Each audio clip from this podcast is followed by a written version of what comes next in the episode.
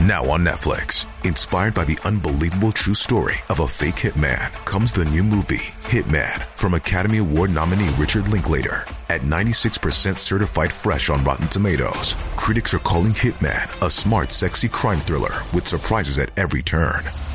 Starring Glenn Powell and Adria Arjona, Hitman. Now playing on Netflix and in select theaters. Rated R.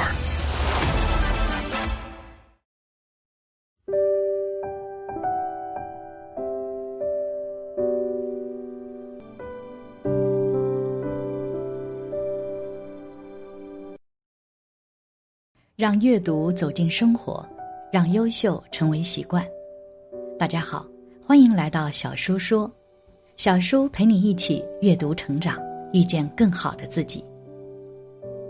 今天要给大家分享的是：抛妻弃子、劈腿助理，四十五岁蒋友柏近况曝光，邪淫果报又凶又猛。一起来听。这世间存在着因果报应。种着什么样的因，就有着什么样的果。就比如蒋友柏，他曾经借助豪门娇妻创业成功，但是等自己功成名就之时，就抛弃妻子，甚至劈腿助理，而两人十五年的感情就这样结束了。他宠妻狂魔的称号也瞬间崩塌，最后就迎来了这样的报应：一。蒋友柏近况曝光。蒋友柏和林恒怡两人在二零一八年正式离婚。曾经的宠妻狂魔被曝婚内爱上女特助，直接导致这段十五年婚姻画上句号。据台媒爆料，蒋友柏与林恒怡先分居后离婚，女方负责照顾两个孩子，而男方就在周末探望子女。夫妻分居期间，蒋友柏被拍到和女助理出双入对，两人不但在白天一起工作，晚上也同回豪宅，关系匪浅。原先蒋友柏提出离婚，女方原本不同意，但男方坚持，于是他就向林恒怡提出离婚诉讼，最后双方达成和解，正式分开。后来林恒怡又将蒋友柏告上法庭。向对方追讨拖欠的抚养费，两人从开始一共就调解了四次。原来，两人离婚的时候就谈好了抚养孩子的条件。林恒如曾为前夫代垫部分抚养费，但蒋友柏一直不愿意返还费用，他才会告上法院。而蒋友柏与林恒瑜发生婚变一事，几乎可以推断出蒋友柏扎得明明白白。也暴露了他的人品。想当年，林恒怡产后还没恢复身材，蒋友柏规定宾客只能穿黑色，不能比老婆美。两人之间的甜蜜细节还有不少，可离婚后直接改口称自己从未获得过幸福，前后态度差距太大，震惊不少网友，人设全部崩塌。也正是因此，没了好男人的人设加持。不少人也不再为他买单，再加上因为不给赡养费被告，蒋友柏的形象更是垮了，伴随而来的是事业陷入低谷。二，落魄时借豪门娇妻翻盘。其实，作为蒋家的第四代曾孙，蒋友柏可谓是天之骄子，从出生开始他就赢在了起跑线上。不仅有钱有名有颜，还有地位，简直就是大多数人的理想人生了。蒋友柏小时候学游泳，家里请的都是四个教练，穿衣有佣人，出门有保镖，就连老师改试卷都会提前告诉他哪些地方错了，叫他改正。更值得一提的是，小时候的蒋友柏每年都在纽约过圣诞。他的曾祖母曾经手把手给他辅导英文功课，这是好多同龄人想都不敢想的事。不过，就在他十二岁那年，蒋友柏就迎来人生的重大转折，全家要移民加拿大。加拿大的生活并没有想象中那么如意，移民后不仅要面对异国他乡文化差异的隔阂，个人待遇也一落千丈。不仅保姆、司机没有了，还得每天遭受来自同龄人的打压。最惨的是，他二十岁的时候，父亲的去世给了他致命一击。从小锦衣玉食的公子哥，第一次有了钱不够花、饭吃不饱的忧愁。于是，年轻的蒋友柏最大的野心就是把自己失去的一切都夺回来。当年，他就从纽约大学休学到投行去应聘，虽然很快就赚了第一桶金。但大手大脚花钱的习惯，使他把钱很快就挥霍完了。这种朝不保夕的日子，使他一直处在痛苦和矛盾之中。二十四岁返回台湾后，在很长的一段时间里，他的工资都只有两万新台币，很多时候还要靠着他的妻子林恒怡资助。创业发不出工资的时候，他甚至将妈妈备的衣服拿出去摆地摊。虽然创业屡遭重创，但高颜值的外表却让他的感情生活处处开花。在美国读书时，他就曾和台湾演员关颖谈了七年恋爱。当时关颖是台湾日盛集团的大小姐，真正的白富美。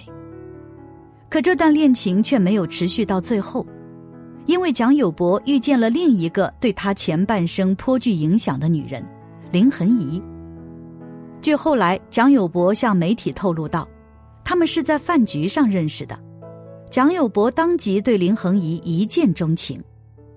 林恒怡曾出演过不少电视剧，最有名的就是《薰衣草》里的以晨，饰演女主陈怡蓉的姐姐。她还是台湾有名的千金大小姐，她的爸爸是花莲慈济医院的院长林心荣，而蒋公子追求林恒怡的过程。也完全像是在拍偶像剧。据说当时林恒怡对他没有感觉，但蒋友柏一直死缠烂打，从半年只见过两次面，到六个月后顺利拿到手机号码，蒋友柏全力追击，和他没交流没互动，那就制造机会。恰巧那时候林恒怡要去新加坡进修音乐，蒋友柏就丢掉工作。跑去新加坡陪了林恒怡八个月，天天送花献殷勤。终于，二零零三年，两人奉子成婚。而喜提豪门女婿的蒋友柏，也在妻子的支持下，在自己的事业上大展拳脚。二零零三年，他建设了成果设计公司。在经历一系列创业者起起落落的辛酸史后，他终于找到了正确的打开方式。将自己塑造成一张活名片。除了蒋家名号外，提起蒋友柏，最深的印象就是宠妻狂魔。凭借好男人形象和外在俊朗的外表，那几年他成了很多综艺节目的座上宾。最出名的应该就是他在《康熙来了》里说的婚姻观。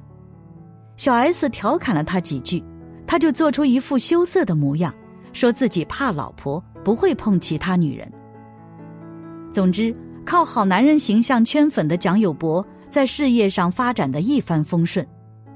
虽然他的公司有过两次破产经历，但在他的商业经营下，最终还是成为了台湾地区最赚钱的设计公司。大概是有钱就会变坏，又或许是蒋友柏榨干了妻子的价值，随时随地戴着好男人面具表演的蒋友柏。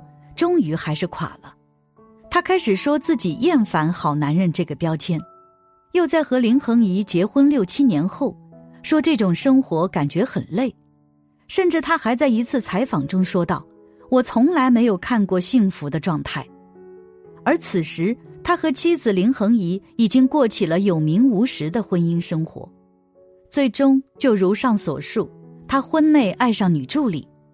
蒋友柏的形象也瞬间崩塌，终究还是迎来了报应。其实，在佛教当中，蒋友柏的行为就是邪淫。当你在生活中有着这样的想法，或者去实施了，就会得到很惨痛的报应。就比如这样一个故事：因为抛妻弃子，导致福报到头得了灾祸。三，抛妻结新欢，邪淫导致福报到头得灾祸。这个人叫裴章，他是山西省河东区域人，他的父亲与神僧谭照法师极友善。谭师精于相术，他看谭章的相，天庭饱满，地阁方圆，将来的功名作业必定很有成就。而裴章二十岁时娶妻李氏，新婚的时分尚能惊涛骇浪，可是李氏人很宽厚矮板，长得不漂亮，难以赢得老公的欢心，夫妻之间什么话也没有说的。过了一年，裴章到太原去当官。把妻子留在家中。旧时代的官是女孩子最敬仰的方向。不久以后，裴章在太原结识了一位少女，年纪比李氏年轻，而且长得很漂亮。两人就在太原一起生活，把家中老婆置之不顾。于是李氏孤单地住在裴章家乡的老宅中，既没有接到裴章一封信，更没有获得裴章金钱上的接济。尽管李氏是一位很有修养的女性，却无法克制心里的苦楚与愤恨，终于忧愤致病，意外去世。数年往后，裴章又遇到谭照法师，谭师看了他的相，十分惊讶地说：“多年曾经，我看你是尊贵之相，如何现在变了呢？以前你的天庭饱满，现在如何天庭有倾泻之相呢？”以前你的地格方圆，现在如何地格尖削了呢？再看你的手相，掌心有黑气盘绕，恐有意外灾祸，宜谨慎防范。你的相变得这么多，不知做了啥缺德的事。裴章听了，自己检讨数年来的所作所为，觉得其他的事尚无有亏良心，只在太原另结新欢，共同生活。致使家中老婆忧愤而亡，大概这便是最缺德的事。谭照法师叹了一口气说：“你本来有夸骄的长进，怎么办？不知保重。家中有了极好的老婆，却要在外邪淫，你这样自己糟蹋出路，实在太怅惘。”十天之后，裴章在浴室洗澡时，他的部下进入行刺，他也因此而丧命。谭照法师早年说他将有意外灾祸，意外严重了。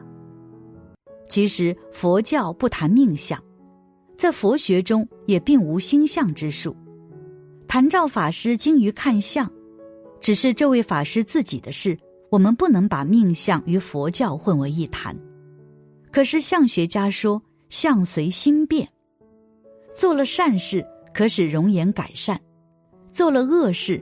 也可使相变恶，这种相学原理颇与佛教因果报应之说契合。因此，我们的人生要为自己负责。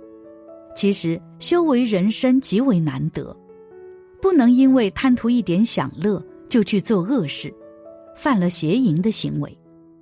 总之，如果要想自己的人生顺利幸福，就要行善积德，种下善因，不然。终究都是自己来受苦。